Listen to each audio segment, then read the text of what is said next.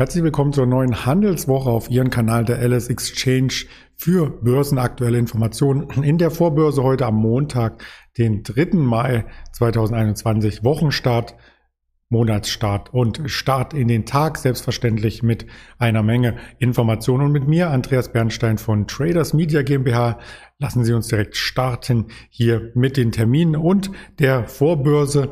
Wir sprechen dann kurz nach 11 Uhr mit dem Erdem aus dem Handel über das, was sich dann nach dem Handelsstart ereignet hat. Der Xetra-Handel beginnt ja ab 9 Uhr. Bis dahin ist noch ein wenig Zeit. Und genau diese Zeit nutzen wir hier für die Vorbereitung und den Blick auf die Vorbörse.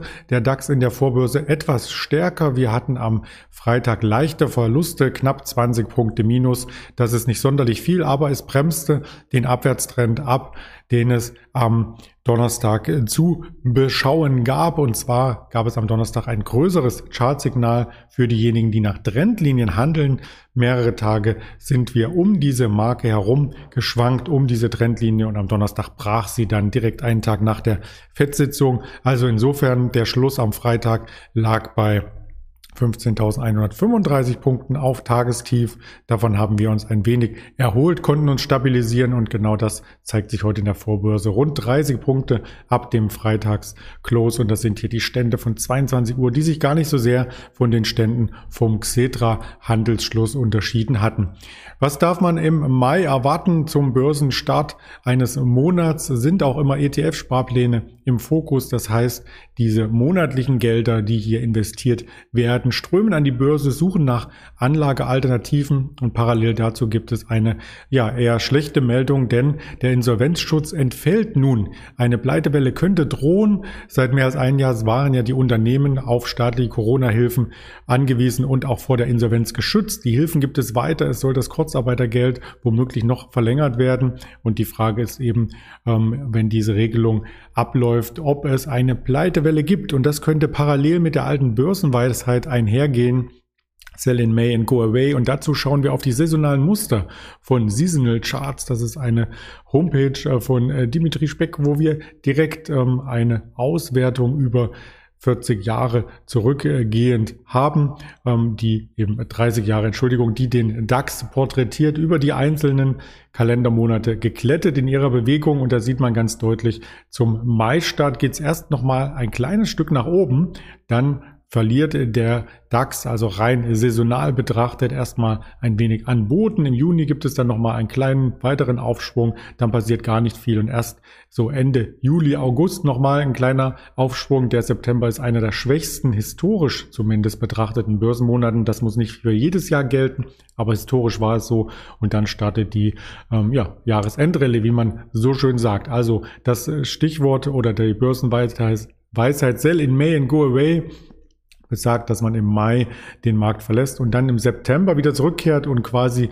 diese leichten Hochs, aber diese tieferen Tiefs quasi, ja, für sich persönlich nicht in Anspruch nimmt im Depot und ob das Ganze dieses Jahr eine Wirkung hat, das bleibt abzuwarten. Ich wollte es auf jeden Fall zum Start des Mai hier einmal kundtun. Ansonsten, was gibt es an Terminen heute? Die Quartalsaison war letzte Woche auf dem Hochpunkt, schwächt sich jetzt ein bisschen ab, also weniger Unternehmen melden, aber es gibt immer noch Quartalszahlen, über die man sprechen wird. Und so haben wir heute Morgen schon die Siemens Healthy News gesehen. Siemens Gamesa kommt noch die Dekra mit einer Bilanz Quiagen, dann heute nachbörslich und Nutrien ebenfalls aus Kanada.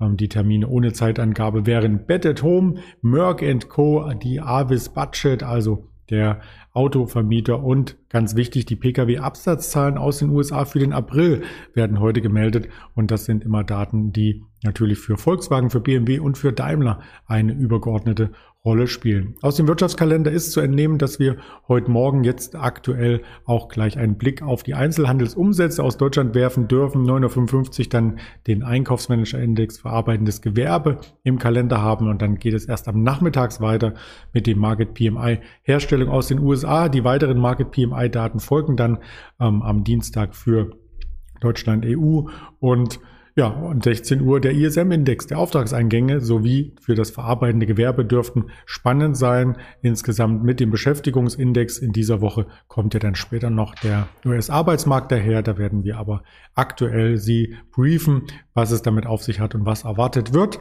Am Abend gibt es noch eine Rede von Fed-Präsidenten Jerome Powell und das sind die Wirtschaftsdaten, auf die man heute achten sollte. Auf den Kanälen ist das Format hier zu finden. YouTube, Twitter, Instagram, Facebook, Spotify, Deezer und Apple Podcast.